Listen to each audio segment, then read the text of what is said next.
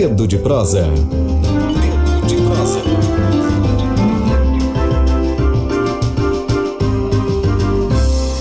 Bom dia, ouvintes. Bom dia, espectadores. Bom dia, pessoal da, da live. Bom dia, Bira, Sari de Lívia.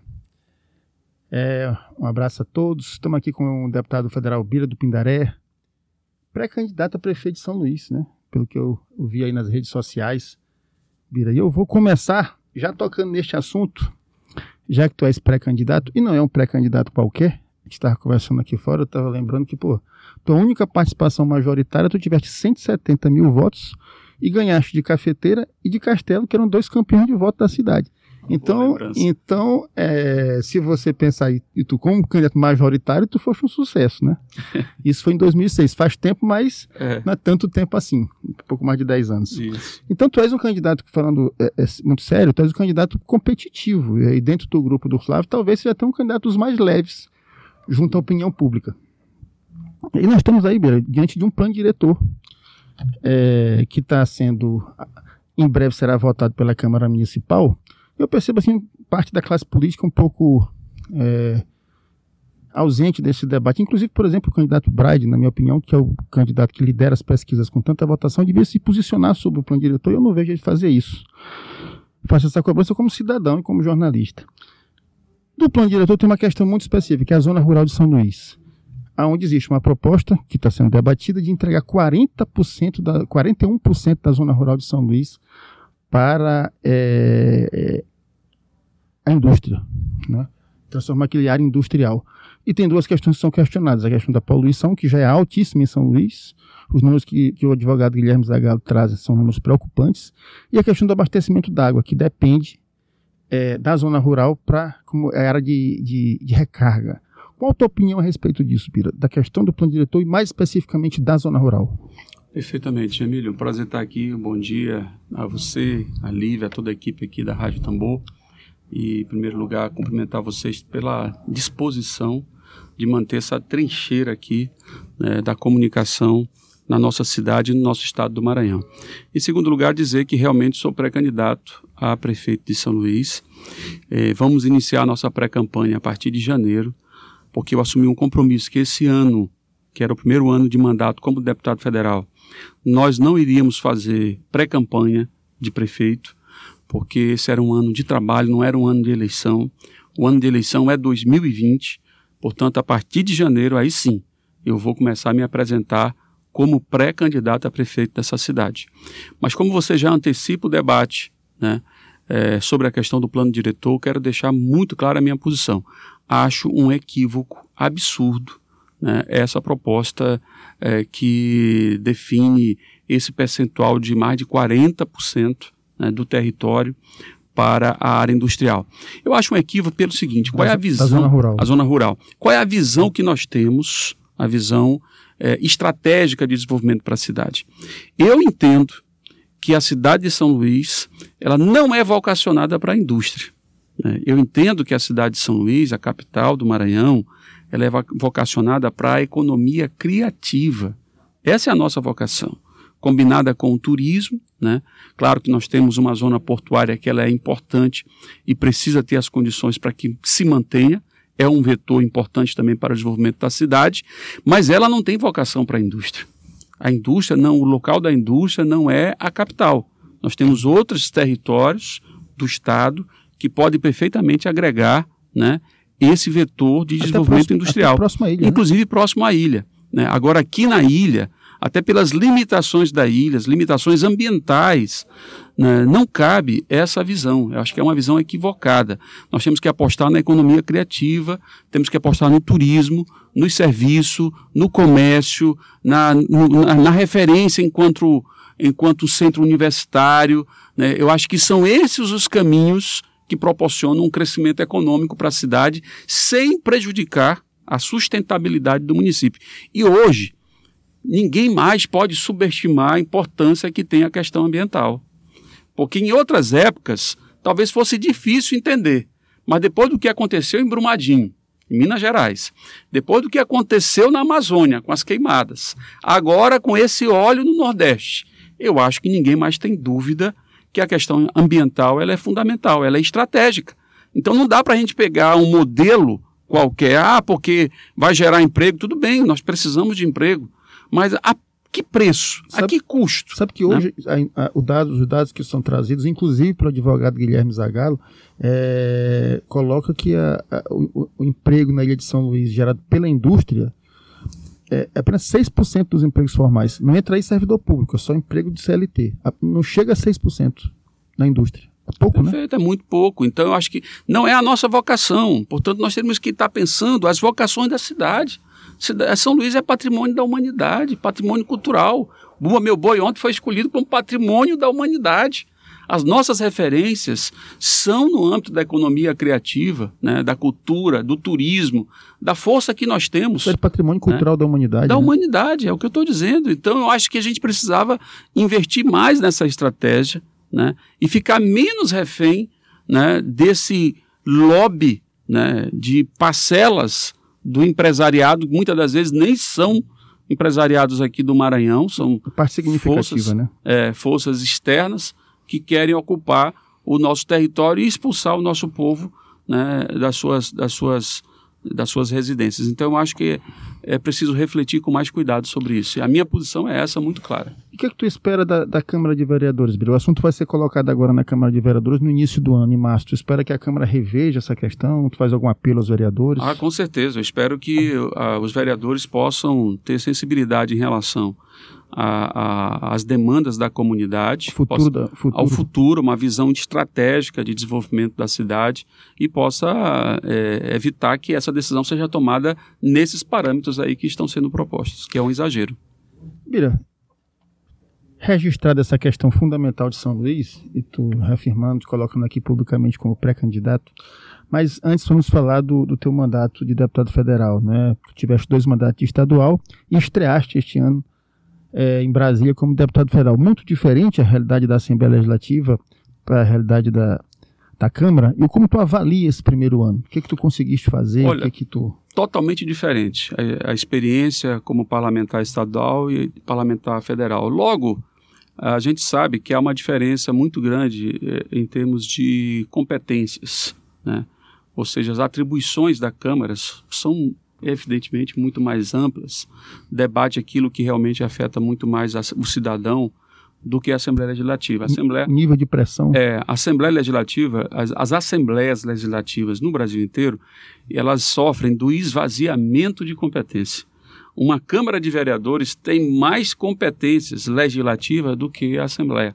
Né? Isso é, dificulta né, o desenvolvimento da nossa atividade enquanto parlamentar.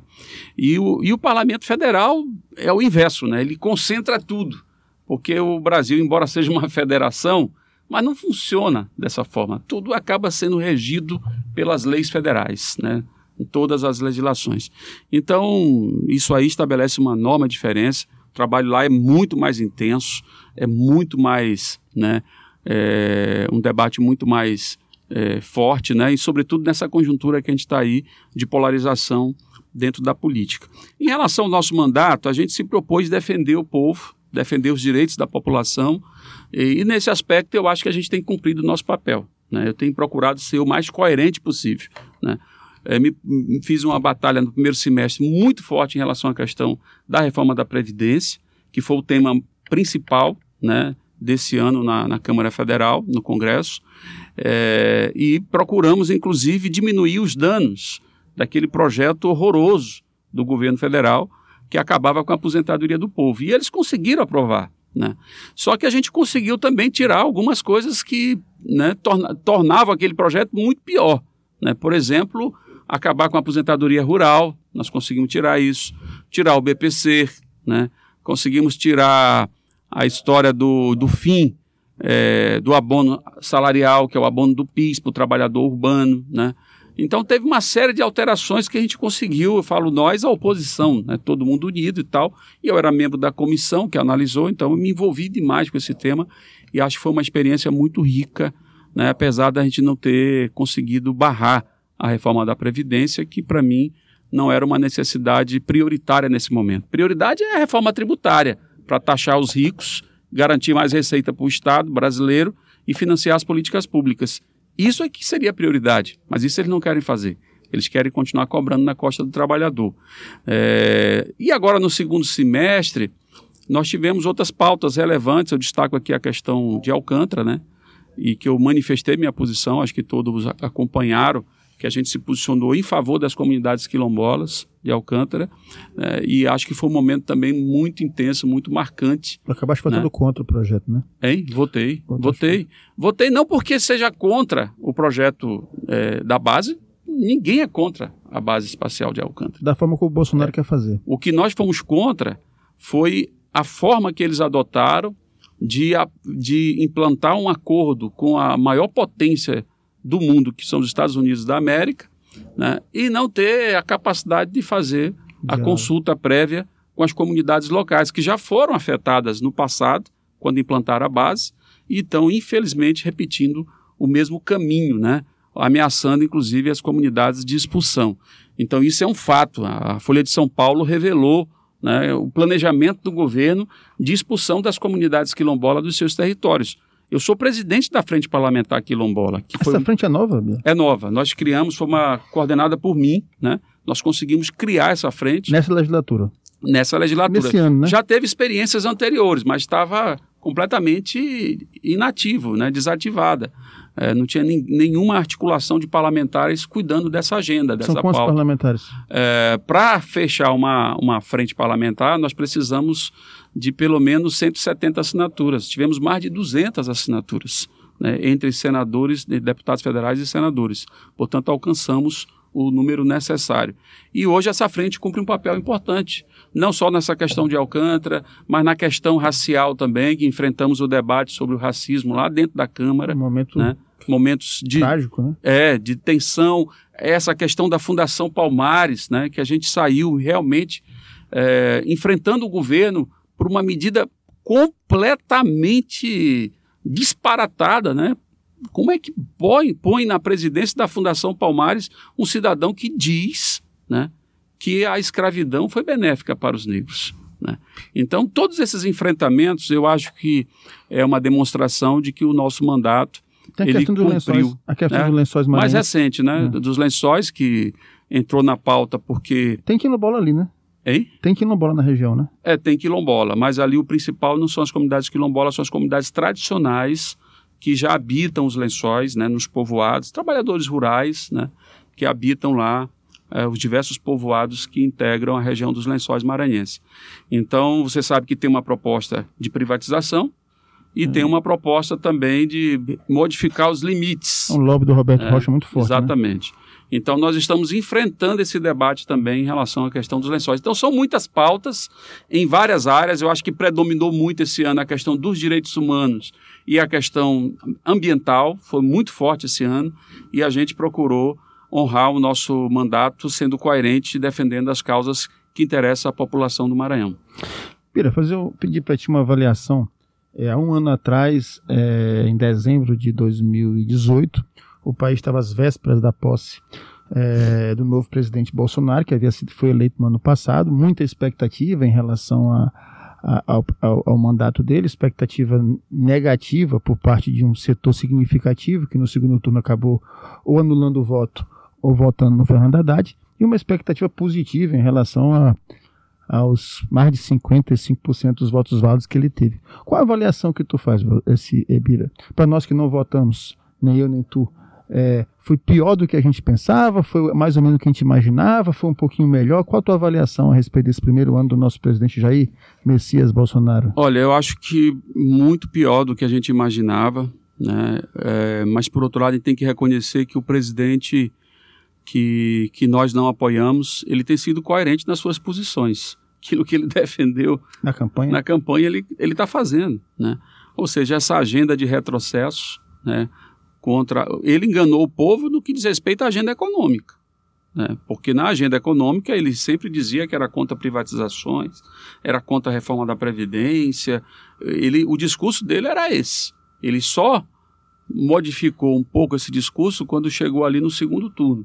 Né? Mas antes disso, o que levou ele para o segundo turno, o que colocava ele num patamar de candidatura é, competitiva, era um discurso contra essas coisas. Extremista, né? né? Era um discurso contra essas coisas. E quando ele chegou lá, ele fez diferente. Então, na agenda econômica, ele enganou o povo. Na agenda, nas demais agendas, que é aquilo que, que ele gosta mais, que é a agenda dos costumes, né, essa questão de atacar as minorias e tal, eu acho que ele tem sido coerente naquilo que ele sempre defendeu.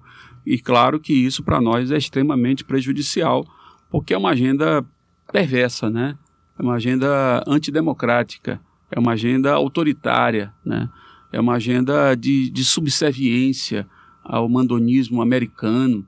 Você vê que a, é humilhante para o Brasil um presidente da República que bate continência para a bandeira americana, um presidente da República é, que diz I love you para o presidente né, americano e que depois tem que ter a humilhação de ouvir do próprio presidente americano, né, que o presidente americano vai retalhar o Brasil, vai taxar né, as importações brasileiras e tal, etc.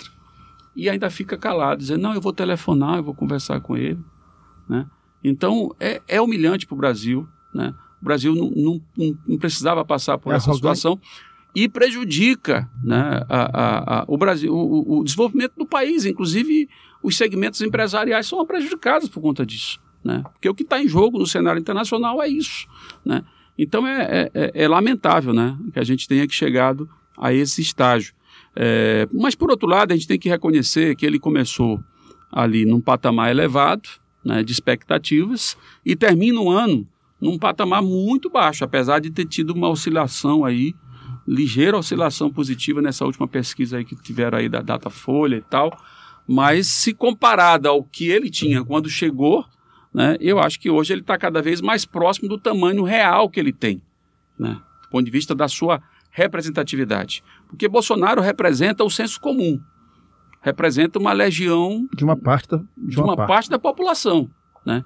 Então esse pessoal aí é uma parcela é, que existe, nós temos que reconhecer que hoje tem força. Algo né? em torno de 30%. É, 25, alguma coisa em torno 20, de 25, 25 a 30%, mas que é, não é né, a força toda que ele teve para chegar à presidência da República. O estranho é esse, esse, esses 25% tornar-se um consenso de uma maioria, né? Exatamente. É, é, e, e, em relação ao processo de oposição e o processo de resistência, havia esse, Bira, é, pânico de muita gente, assim, um pânico, a gente percebeu isso, é, é, é, mesmo numa cidade como São Luís, onde ele perdeu a eleição, mas se percebia muito pânico, muito medo, ah, como se fosse uma terra arrasada. Tu colocaste do ponto de vista das ações de governo, foi pior até do que se imaginava. Mas o processo de resistência, o processo de oposição, como é que tu avalia, tu que faz parte da bancada de oposição? Eu acho que as oposições. Elas... Não, não só a oposição formal no Congresso, mas a oposição da sociedade de uma forma como geral. Como todo. Mas eu vou analisar isso. No Congresso, as oposições se aproximaram. Né? Então houve um alinhamento muito forte, sobretudo na questão, na, na agenda econômica é, o, houve uma unidade muito forte das oposições.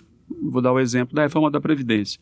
Então, todos nós estávamos lá unidos nessas pautas, o que foi extremamente positivo. Por outro lado, eu acho que, em relação à sociedade, a sociedade brasileira, eu, eu percebo ela anestesiada, né?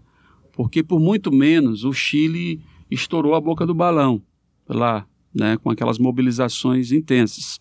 Tivemos aí também na Colômbia, né? A Argentina derrotou o projeto da direita. Né?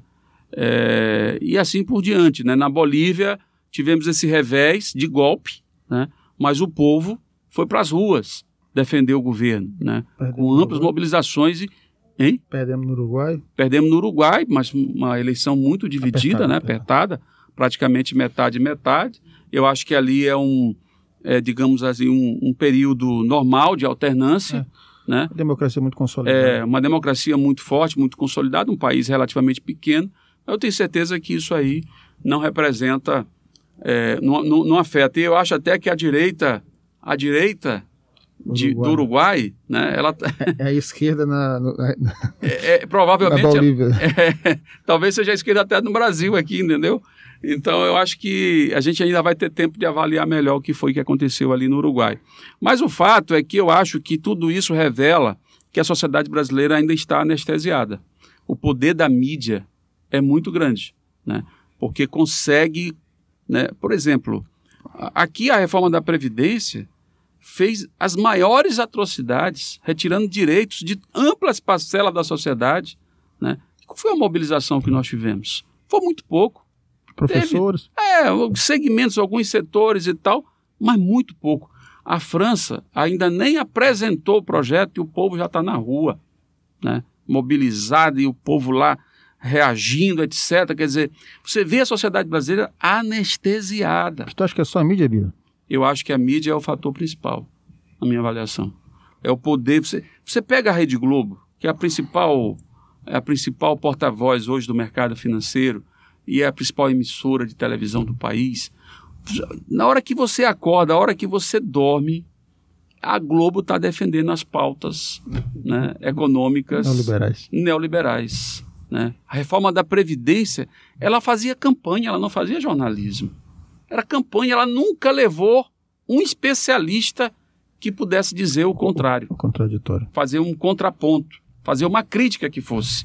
Né? Isso você observa tanto nos jornais da rede aberta, quanto, também na, na, na, nos canais de assinatura da Rede Globo. Né? E aí, se você vai para as outras emissoras, é, é, é igual ou pior. Né? Então você não tem né, uma plataforma de comunicação de massa que seja capaz de estabelecer um contraponto. Aí as esquerdas ficam reservadas apenas ao espaço das redes sociais, né, que ainda bem que cresceu bastante e democratiza um pouco a comunicação, mas ainda não é suficiente. E a esquerda também, eu acho que ela ainda não conseguiu ocupar como deve o espaço das redes sociais. A direita, sim. Ela tem até tecnologia, basta ver assistir lá o documentário da privacidade hackeada. Então aí, a direita desenvolveu uma tecnologia para ocupar as redes sociais. E a esquerda não sabe fazer ainda muito isso. dinheiro também, né? Com dinheiro, com estrutura, com caixa 2, com fake news, né? Tá aí a CPI da fake news, enfim, com tudo isso. Mas eles estão fazendo. E nós poderíamos, não precisamos fazer fake news mas eu acho que a gente precisa de uma estratégia da esquerda para ocupar melhor as redes sociais. Bira, uma coisa que chamou minha atenção, e, e, e já tu falaste dessa coisa do, do, do, de achar que parte da sociedade está anestesiada, é a questão do AI-5. Eu achei que quando o filho do presidente é, se manifestou, assim, um negócio é, é, chocante, de certo aspecto, porque não é uma brincadeira. O, o estrago do AI-5, o grau de violência, o desserviço, é, é, caçou juiz, caçou deputado, torturou, matou. Quer dizer, o negócio censurou, expulsou, é, sumiu com gente que ninguém sabe onde é que parou, que se sabe, mas não apareceu o corpo. E você tu fala assim, como se estivesse falando do resultado do jogo do Vasco e Flamengo, uma é. coisa assim. É, como é que tu vê a reação a isso? Tem alguma, possi o, o, o, alguma possibilidade do Eduardo Bolsonaro ser punido? Foi o Eduardo, né? Ser punido? Aí depois o, ministro da Economia volta a falar no mesmo tom. É, é, não é chocante? É chocante. E há possibilidade de punição. Não é muito fácil, porque ali há, há, muitos, há muitos jogos, há muito jogo de interesse. Não abriu e, precedente, né? E afinal de contas ele é o filho do presidente, então eu imagino que deve ser um jogo pesado ali na Câmara né, para se, se encaminhar uma decisão em relação a essa. Mas existe. Quem representou contra ele no Conselho de Ética foi só o pessoal ou não? Não, os partidos todos, de oposição. Todos. Né? No geral, todo mundo endossou né, essa representação. Até, até mesmo. Até setores até PPS, do Centrão. Né? Até setores do Centrão também sinalizaram nessa direção. Mas você tem né? razão, a reação foi muito frágil diante da gravidade que é essa posição expressa pelo filho do presidente da República, que é deputado, né, que preside uma comissão, uma das mais importantes da Câmara, que é a, a Comissão de Relações Exteriores, é, o sujeito defender abertamente a volta do AI-5 e depois endossado pelo ministro da Economia, que veio na mesma direção. Então, realmente é chocante porque isso é absolutamente tudo aquilo que a gente é incompatível com qualquer ideia de sociedade, de avanço civilizatório. Né? É um retrocesso absurdo. Então, realmente, eu acho que. É por isso que eu estou te dizendo, Emílio. Eu acho que a sociedade ainda está muito anestesiada. Agora, tô, como comunicador, Bira, eu, eu, como jornalista, tu falaste que a comunicação é um problema. Me parece que existe um outro problema também no, no, no que tange a educação. É, desconhecimento das pessoas em relação ao AI-5, a ignorância. O negócio que aconteceu do ponto de vista histórico foi ontem, porque tem o quê? É, 50, 50 anos, né? De 68. 68, é. é fez 51 anos 51. agora. É, e, e, as pessoas. Eu estava conversando com um bolsominho, um dos poucos que eu não consigo ouvir, o, meu primo. Aí disse, bicho, tu, tu sabe o que foi cinco? Disse, não, a bem da verdade eu não sei. Então as pessoas não sabem o que foi. Então, é. isso, essa, essa, essa, essa, isso aí... essa, essa ignorância, que passa, acho que até por, pela própria educação formal, sei lá, isso também atrapalha demais. Atrapalha. Isso explica muita coisa, porque veja, aqui no Brasil se tentou passar uma borracha na história, né? E, e, e se... Até reescrever. É, assim. reescrever, se fosse possível, né? Então se escondeu muito esses acontecimentos. É, enquanto que em outros países essa memória se mantém. Né? Você vai na Argentina, há uma memória viva em relação ao que foi a ditadura na Argentina. Você vai no Chile, tem até museu né? Eu tive a oportunidade de visitar o Museu de Direitos Humanos, hum. lá em Santiago. Sabe que aquele museu foi uma reação ao museu que quiseram fazer com Pinochet. Pois é. Aí, aí o, o, o era um museu privado. A, a, a, o, grupo priva, o, o grupo de Pinochet queria fazer um dinheiro com recursos privados. E aí a sociedade reagiu e o Estado fez o Museu dos Direitos Humanos. Que Chile. é a coisa mais linda. Eu sempre comparei né? o Museu de Sarney aqui com o de Pinochet. Pois é, o, o, museu, o Museu dos Direitos Humanos lá em Santiago do Chico é uma das coisas mais lindas, lindas que tem naquela cidade, que é muito visitado, os turistas frequentam e conhecem a história da ditadura no Chile. Então a, a, a ditadura nesses países, né, as marcas da ditadura, elas não foram escondidas, elas não foram ocultadas da população. Então as pessoas têm conhecimento. Tem um estádio lá em Santiago, que eu também Nacional. conheci, Estado Nacional. Que o Flamengo que perdeu uma... pro Cobreloa. É, onde ele foi campeão, né? Não, perdeu pro Cobreloa. Depois foi Não, campeão... mas depois foi campeão. Em Montevideo. Do Cobreloa. Em Montevideo. Em Montevideo. Perfeitamente, perfeitamente. Então isso é bom de, de história futebolística. Mas o fato é que nesse estádio tem um setor dele que é preservado, porque foi a, uma para lembrar, porque ali foi feito como prisão prenderam as pessoas, mataram pessoas naquele estádio. Então eles preservaram uma parte que não é alterada, que não é reformada, isso exatamente para lembrar a história da ditadura. Aqui no Brasil se procurou esconder, né? E agora, inclusive, esse presidente aí mandou riscar do o, Enem. O ultra-herói. Entendeu? Né? Hein? É, ele, ele defende abertamente, isso aí a gente sabe. E agora no, no Enem, mandaram riscar a ditadura militar, disse, olha, não toquem em ditadura militar né, no, no, no, nas questões do Enem. Não entrou a ditadura militar. Ou seja, a situação está, inclusive, piorando. Então, por conta disso, evidentemente que a sociedade acaba, por ignorância, muitas das vezes, tá certo? Não tendo conhecimento da história, dos erros que já foram cometidos e do que isso representou para a sociedade brasileira, acaba às vezes até entrando nessa barca furada. Ibira, não sei como é que está meu tempo aí, mas não posso deixar de perguntar. Tu és da base do, do, do governador Flávio Dino, uma avaliação do momento que o Maranhão vive é, diante desse cenário nacional difícil, inclusive com uma economia muito complicada, uma recessão brutal, não é? Tem gente que sempre lembra, não, aqui pelo menos está pagando salário em dia e tal. É, como é que está vendo a situação do Estado? É, olha, o Estado ele, ele enfrenta as dificuldades que todos os estados da federação. De um modo geral. No modo geral. Mas o Flávio Dino ele consegue manter um bom desempenho porque, é, a bem da verdade, ele consegue manter o pagamento em dia, né? No início do ano, inclusive, ele ainda ele tinha essa preocupação, não sabia se ia conseguir terminar o ano mantendo né, esse objetivo de pagar é, em dia os servidores, mas parece que ele está conseguindo, né? já estamos no mês de dezembro, então ele conseguiu isso aí. E além disso, ele mantém um, nível de atividade que está acima da média dos outros estados, inaugurando escolas, né? Quem acompanha a agenda do governador aí tem observado isso. Ele tem inaugurado escolas, né? estradas. Hoje mesmo eu li aí na, nas redes sociais, ele está inaugurando estrada no interior do Maranhão. Então é uma agenda positiva. Mantém um nível né? de investimento mantém algum, algum investimento, né? apesar das dificuldades econômicas que o Brasil atravessa, que os estados atravessam, etc. Então, é, é, é, a gente tem que reconhecer que ele tem uma capacidade acima da média né, dos governadores do nosso país, e por isso mesmo é que o nome dele é muito lembrado hoje no cenário nacional. Esse reconhecimento talvez seja mais forte lá fora do que aqui dentro, porque as pessoas lá fora analisam o todo, analisam o conjunto dos estados brasileiros. E nesse, quando faz essa análise global dos estados, né, o, o governo do estado do Maranhão aqui tem se destacado em relação aos demais. Então isso é um, é um sinal positivo. Bira, antes de antes da gente partir para suas considerações finais, que vira esse livro já está ali me, me assinando a mão. Primeiro, tu que é um, um, um, militante, começaste cedo, né? No movimento estudantil, pastoral social, depois logo também muito jovem no sindicalismo, e em, e em dois partidos de esquerda, né? PT agora PSB.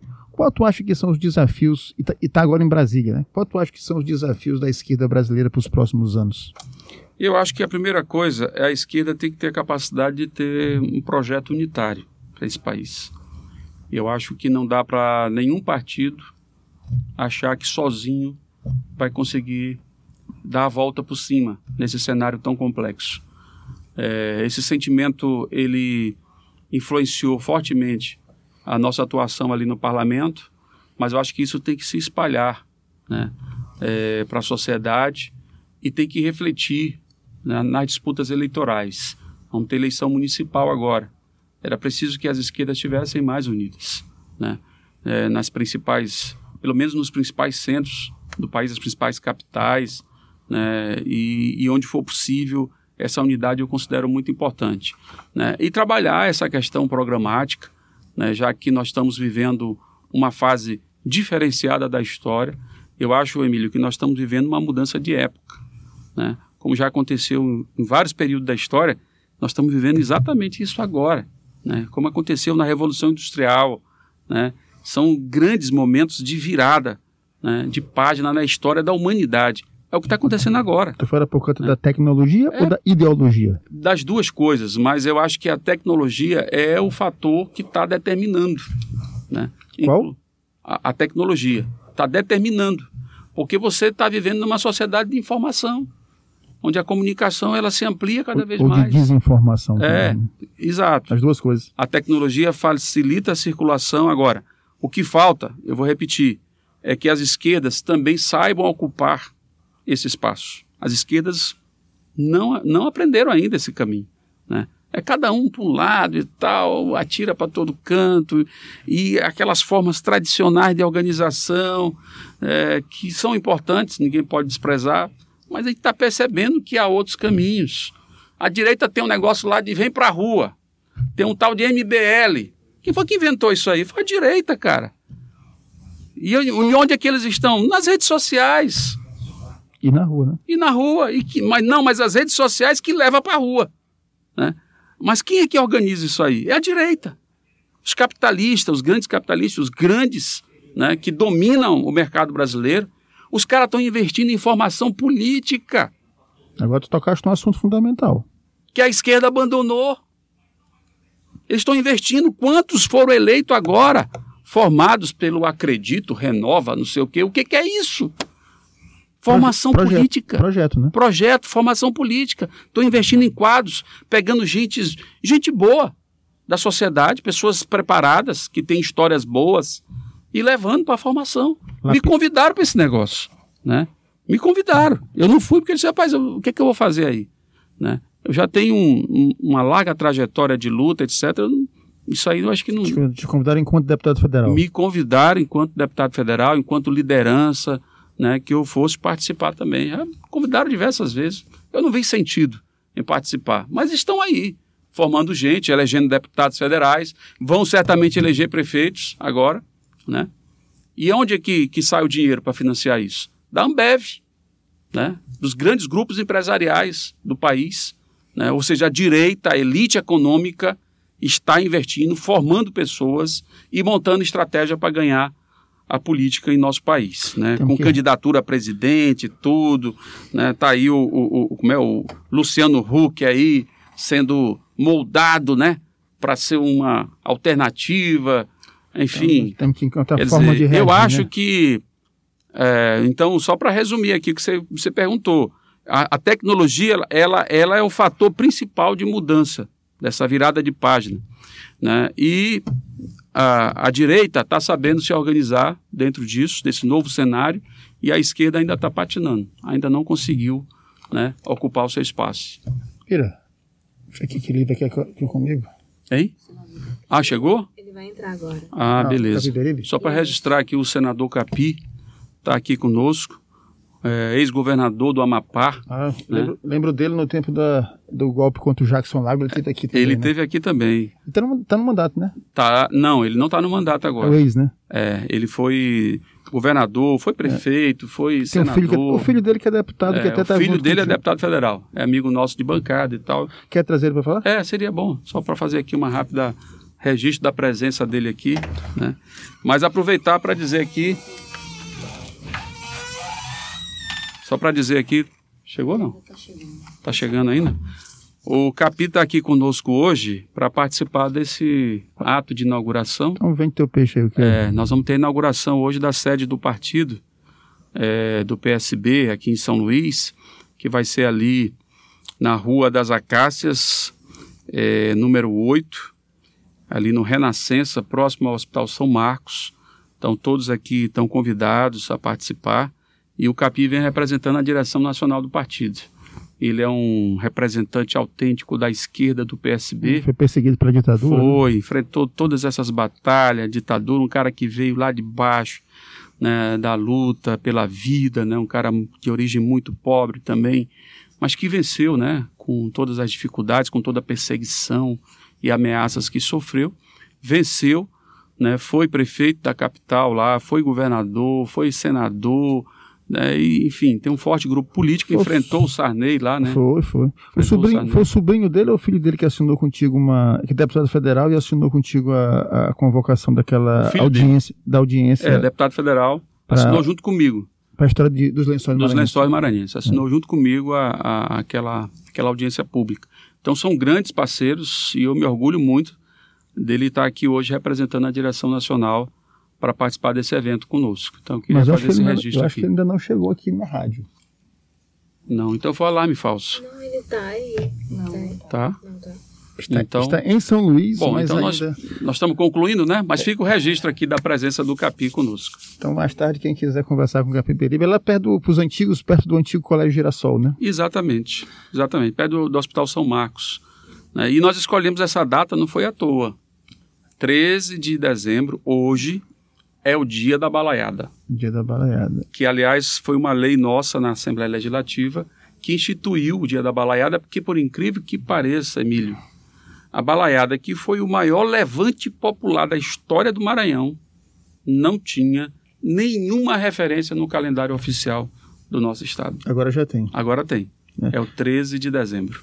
Não sei se o AI5. E por que 13 de dezembro? Porque foi o dia em que Negro Cosme né, foi. Aliás, foi o dia que iniciou a balaiada, dia 13 de dezembro. O dia do, da morte de Negro Cosme foi outra data, parece que em setembro, se eu não me do engano. ano seguinte. É, do ano, se- não, de vários anos Ah, foi seguintes. já. Porque a balaiada foram vários anos, né? E percorreu o Maranhão quase todo aí. Bira, deixa à vontade para as considerações finais. É, é bom que a gente tenha um deputado federal de esquerda no Maranhão. É bom que tivesse uns 10 ou 15, né? São poucos. É, então, agradecer a tua presença e te deixar à vontade para as considerações finais. Bom, Emílio, agradecer mais uma vez, parabenizar né, pela, pelo trabalho que vocês fazem aqui, que eu sei que é uma luta tremenda, é uma luta de resistência, né, mas tem, tem a, é, a cara de, de todos vocês que integram essa corrente aqui, que é a Agência Tambor, né, e fico muito feliz em poder debater esses assuntos todos aí do mandato, da cidade, da pré-candidatura a prefeito, enfim, de tudo isso. né? Então fico muito feliz e parabéns.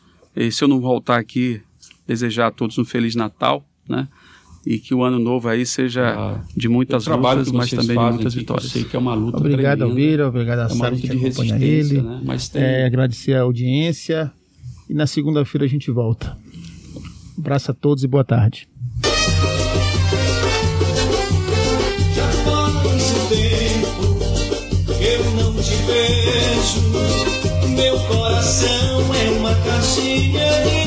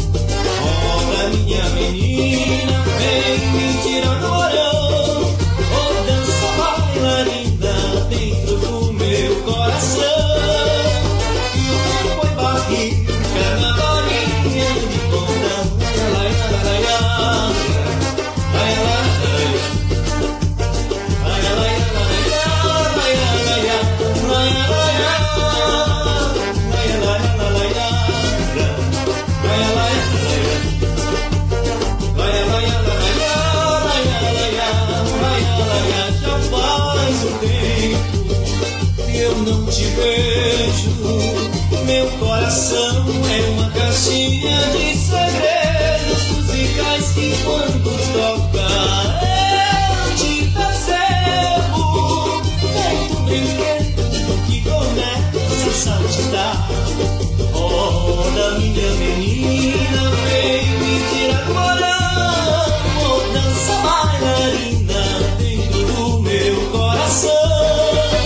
E é barriga na varinha de pó. Ai, ai, ai, ai, ai. 12 horas.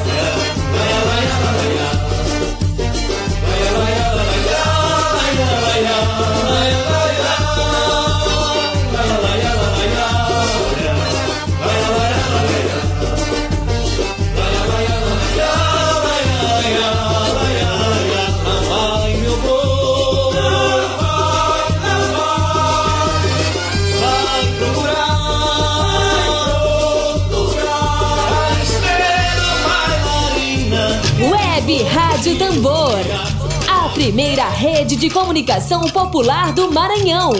Comunicação comunitária. Livre, alternativa e popular. Morreu, Maria.